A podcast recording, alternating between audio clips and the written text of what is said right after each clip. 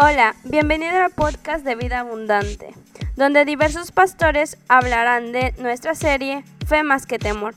Deseamos que te sirva para el crecimiento de tu vida. Y no te olvides, conecta con nosotros. Hola, ¿qué tal familia? Qué bueno que estás conectado con nosotros. Yo quisiera que cantaras conmigo otra vez, una vez más el coro. Canta con nosotros.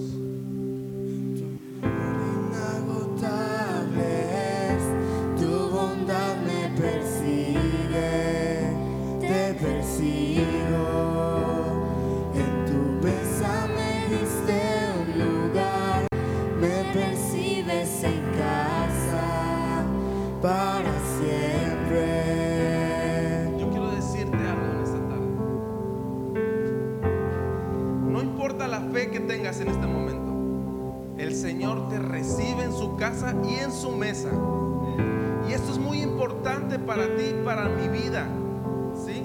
Y yo estamos hablando de un tema muy padre, muy chido, fe más que temor. ¿Y por qué decidimos hablar fe más que temor? Y yo quiero explicarte algo. A veces nuestra fe mengua. A veces nuestra fe tiene duda, tiene temor. Tú mismo temes de que logren las cosas o que pasen. Y muchas veces nos encontramos en una encrucijada y no podemos saber cómo salir o cómo tener fe en ese momento. Yo creo que es ahí donde nosotros tenemos que meterle todo el esfuerzo y tener más confianza en Dios, porque ahí es donde Él se va a glorificar. ¿Sí? Antes de empezar esta plática, yo quiero que ahí donde estás, si estás en la sala, si estás en tu trabajo, donde quiera que te encuentres, podamos orar antes de empezar. Y yo quiero poner al Espíritu Santo y que trabaje en tu corazón y que trabaje en mi corazón para que todo salga bien y esta semilla que es sembrada en tu corazón pueda dar frutos. Porque de eso se trata, de dar frutos.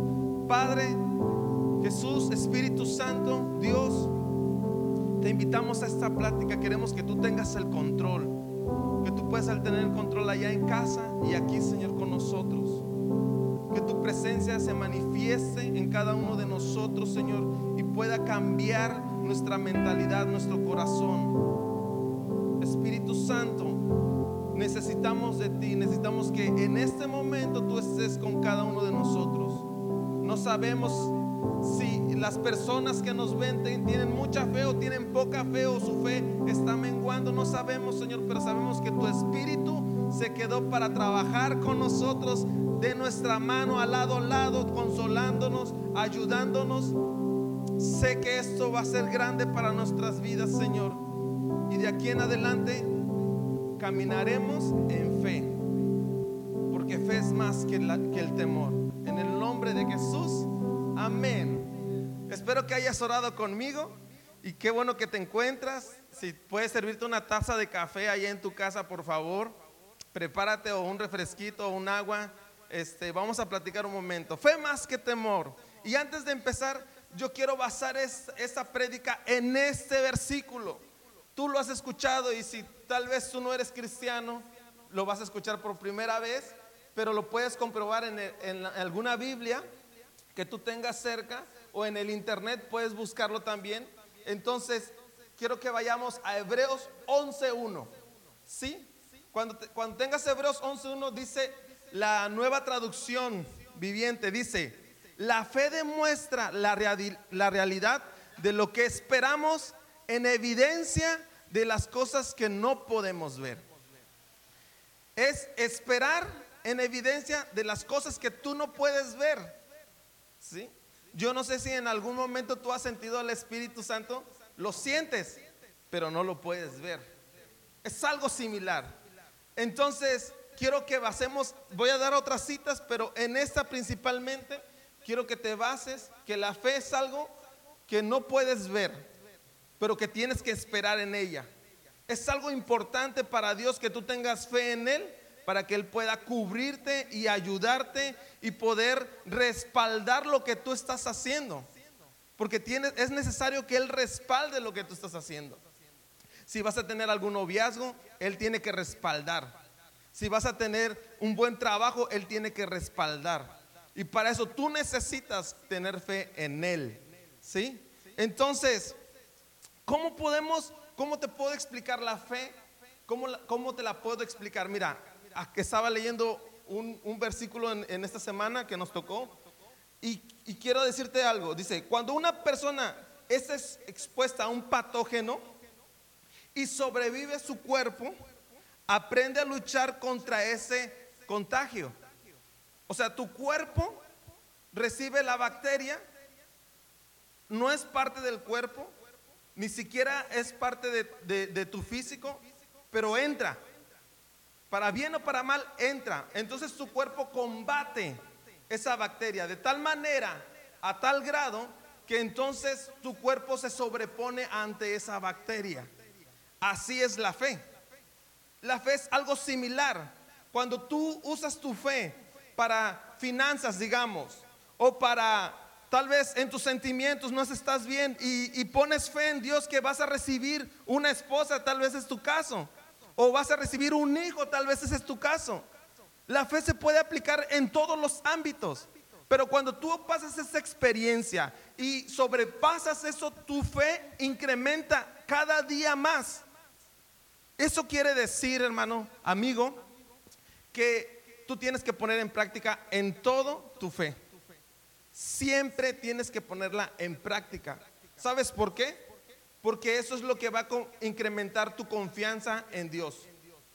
Esperas en Él, aunque no lo puedas ver. ¿Sí? Esto es tan importante que tú lo entiendas. Y hay una cosa que, que puede luchar contra la fe. Hay una cosa que puede menguar tu fe.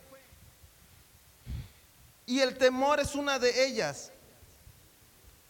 El temor y la incredulidad pueden, pueden que tú como persona te hagan dudar de la fe que tú tienes en Dios.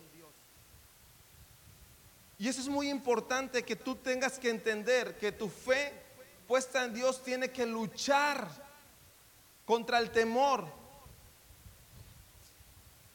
Tiene que luchar contra la incredulidad.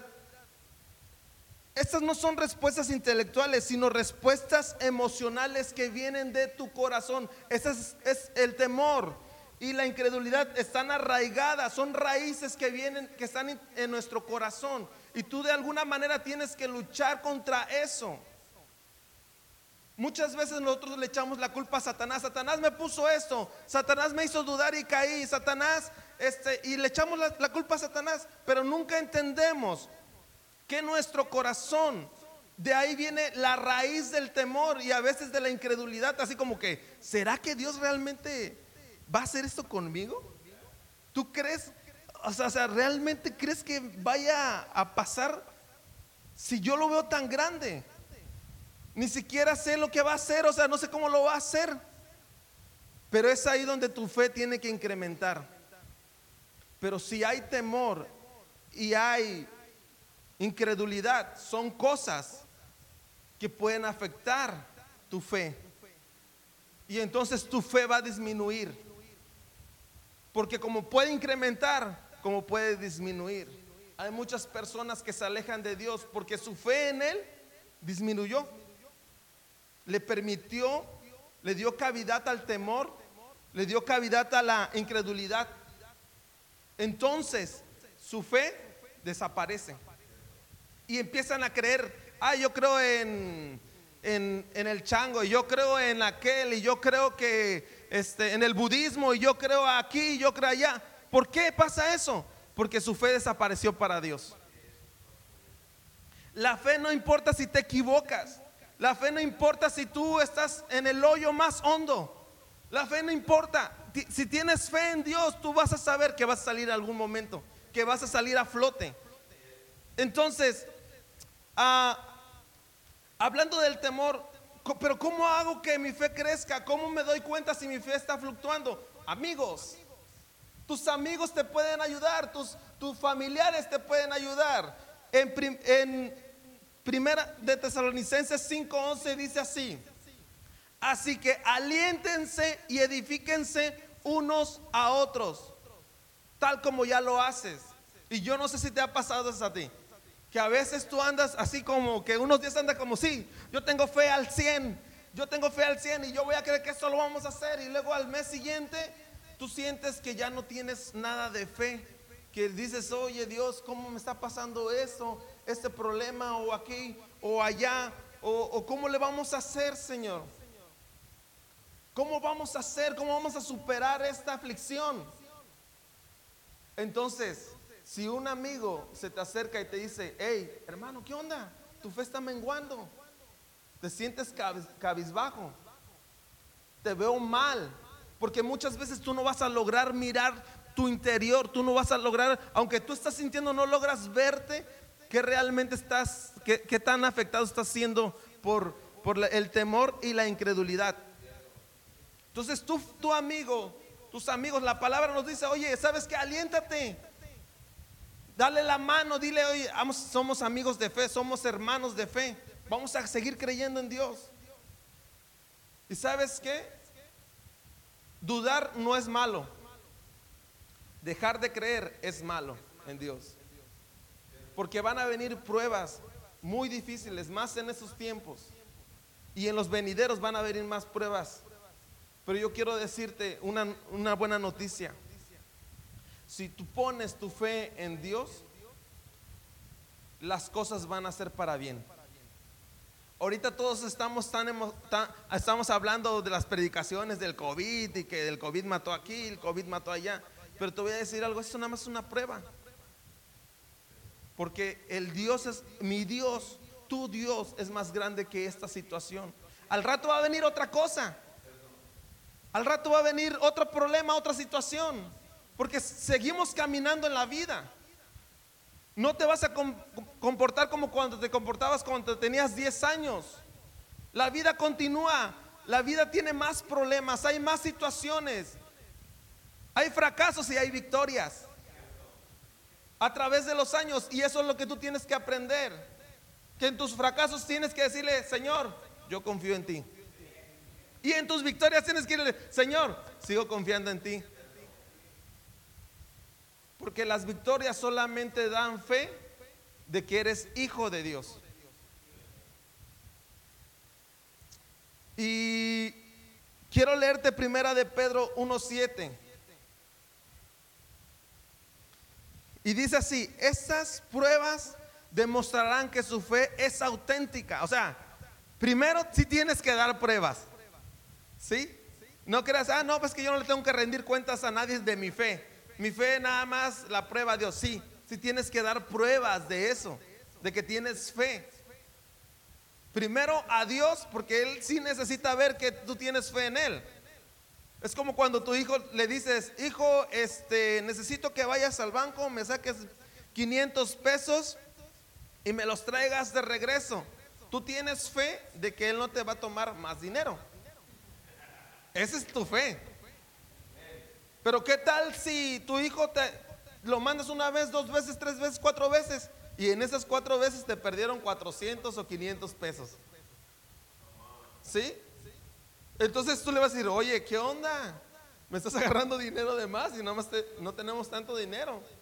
Tenemos que ahorrar para las vacaciones, dile. Para ir a la playa. ¿Cuántos no quieren ir a la playa? ¿Verdad que yo sí quiero ir mucho? Tengo muchas ganas. Y le dices, oye, me estás agarrando dinero. Cuando lo vuelvas a mandar, haces esto, le dices como papá, hijo, por favor, ¿eh? No me agarres dinero, por favor, te lo pido, porque si no, nos vamos a arreglar aquí.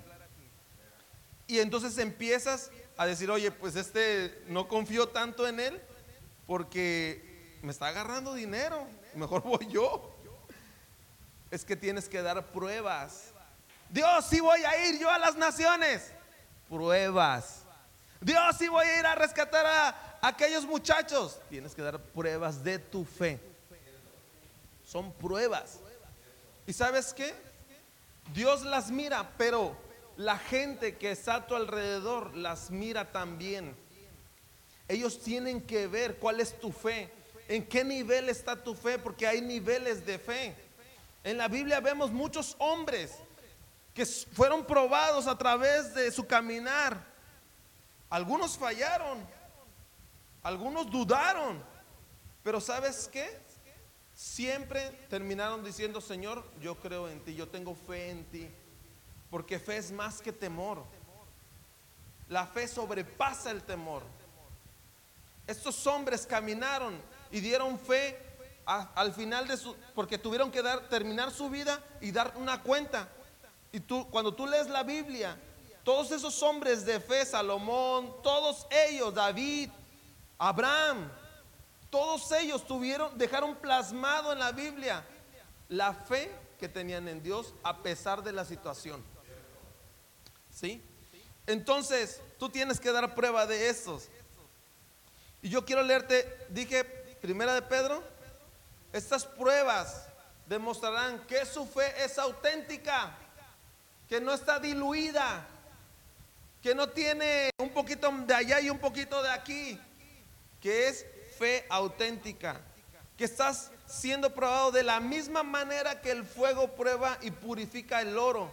Y luego dice, aunque la fe de ustedes es mucho más preciosa que el mismo oro. O sea, Dios tiene en estima tu fe tan grande que ni las perlas preciosas se comparan con lo que Él te mira. Porque primero mira a Cristo a través de ti. Mira las actitudes que tú tienes, mira las, las, las cosas que tú haces. Dice, ah, oye, ese, ese hijo yo lo conozco. Ese hijo yo lo conozco y se llama Jesucristo a través de tu vida. Y yo quiero que tú te pongas a pensar algo. ¿Qué estás proyectando primero a tu familia? ¿Qué tipo de fe le estás proyectando a tu familia? ¿Qué tipo de fe le estás proyectando a tus vecinos? Porque ellos son los primeros que te ven. Di- dirán, ese es un vecino amargado, no quiero que esté cerca de mí. No, no hay que ir a su casa porque sabes que dicen, dicen ser cristianos y dicen groserías. Se están peleando a cada rato. Siempre están discutiendo. ¿Qué tipo de fe le estás dejando a tu generación? Yo doy gracias a Dios porque la fe que dejaron nuestros padres en nosotros y la fe que depositaron ellos en nosotros, de mirar cómo ellos le, cre- le creían a Dios a través de los años, es tan grande. Una vez, yo te voy a contar, yo creo que ya te lo han contado algunas veces, estábamos sentados todos en, las, en, en la cocina, no teníamos nada que comer y de repente oramos creyendo en que las cosas iban a estar. Llegó una hermana y nos trajo de comer. Ese es el tipo de fe que yo viví con mis padres. ¿Sabes por qué viví eso? Y lo miré y lo palpé porque ellos creyeron en Dios. Imagínate que si ellos hubieran dicho, no, ¿cómo es posible que si Dios nos dejó sin comer este día? Oye, ¿cómo le vamos a seguir? ¿Por qué le vamos a seguir si nos deja sin comer? Si nos deja sin beber? Si nos deja sin vestir? Pero ¿sabes qué? No hubieran llegado, no hubieran dejado plasmada esa fe en nosotros y en todos sus hijos. Porque nosotros somos sus hijos este, de sangre, pero hay otros, otros hijos que fueron adoptados por ellos y le transmitieron esa fe. Y tú los vas a poder mirar. Cuando tú los conozcas y te hablen de papá Elías, ah, papá Elías. Sí, papá Elías transmitió una fe correcta, una fe gen- genuina a través de su caminar. ¿Tuvo dudas? Yo creo que sí tuvo dudas, muchas veces. Pero no dejó que el temor fuera más que su fe. La fe fue más que su temor. Y quiero dejarte este último versículo, Salmos 91, 1 y 2. Tal vez tú te lo sepas, pero quiero que, que lo, que, lo, que lo leamos juntos. Y, y es, como, es como un niño en los brazos de su papá. Podemos encontrar descansos para nuestra alma. Cuando tú tienes fe en Dios, puedes encontrar un descanso para tu alma. No importa lo que estés pasando. Tal vez perdiste a un familiar en este momento. Tal vez vas a perder un familiar en el futuro. Tal vez no tengas que comer en este momento. Pero tu fe no tiene que menguar. Dice, el que habita el al abrigo del Altísimo morará bajo la sombra del Omnipotente. Diré yo a Jehová, Tú eres mi esperanza, eres mi castillo, mi Dios en, en quien confiaré. Eso tú te lo sabes de memoria, yo creo. Pero sabes qué? Es la palabra la que tienes que declarar siempre que tengas temor. Es la palabra siempre que tengas, es la que tienes que declarar cuando tengas incredulidad. Y yo quiero orar por ti en esta tarde. Quiero que ahí donde estés, y si has tenido temor y si has tenido eh, incredulidad para Dios, tú puedas decirle, Dios, quiero renovar estas fuerzas como las de búfalo y que mi fe pueda incrementar, porque me preocupa qué le dejaré a mis hijos, me preocupa qué le dejaré a, a, a, a mi generación, a la sociedad. Y quiero que oremos. Hay fe que tú puedes aplicar para ti mismo. Hay fe que tú puedes aplicar para la sociedad. Pero si tu fe cree en Dios, en lo celestial, todas estas segundas son llenas. Porque la, la fe en Dios va a suplir todo, abarca todo. Y ahí donde nos estás viendo, quiero que podamos cerrar un momento nuestros ojos.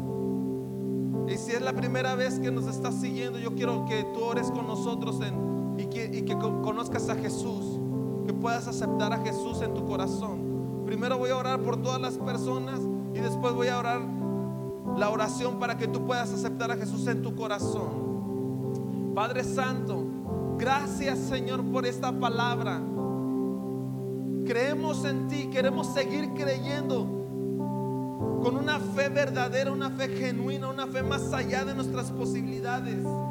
Y no te seguimos por las cosas que nos puedas dar, te seguimos porque tú eres nuestro Dios, porque tú eres poderoso.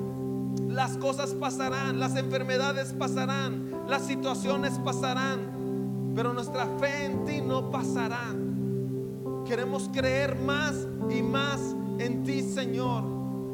Que ahí donde estamos, Señor, tú puedas renovar las fuerzas de cada uno de nosotros y poner fe genuina. Prueba nuestra fe, Señor. Prueba la fe de la gente, prueba la fe de los cristianos, prueba la fe de la gente que reconoce seguir a Cristo, pruébala Jesús. Porque para eso nos has mandado a la tierra, Señor, para dejar huella a nuestras generaciones. Ahora quiero orar por ti. Si tú no has aceptado a Jesús en tu corazón, yo quiero que repitas después de mí. Señor Jesús, quiero ser parte de tu familia. Reconozco que he fallado y que soy mal en mis acciones. Quiero revertir esta maldad en mi corazón. Y quiero que tú entres en mi corazón, Señor. Porque tú me has buscado por mucho tiempo. Y hoy quiero recibirte. En el nombre de Jesús. Amén.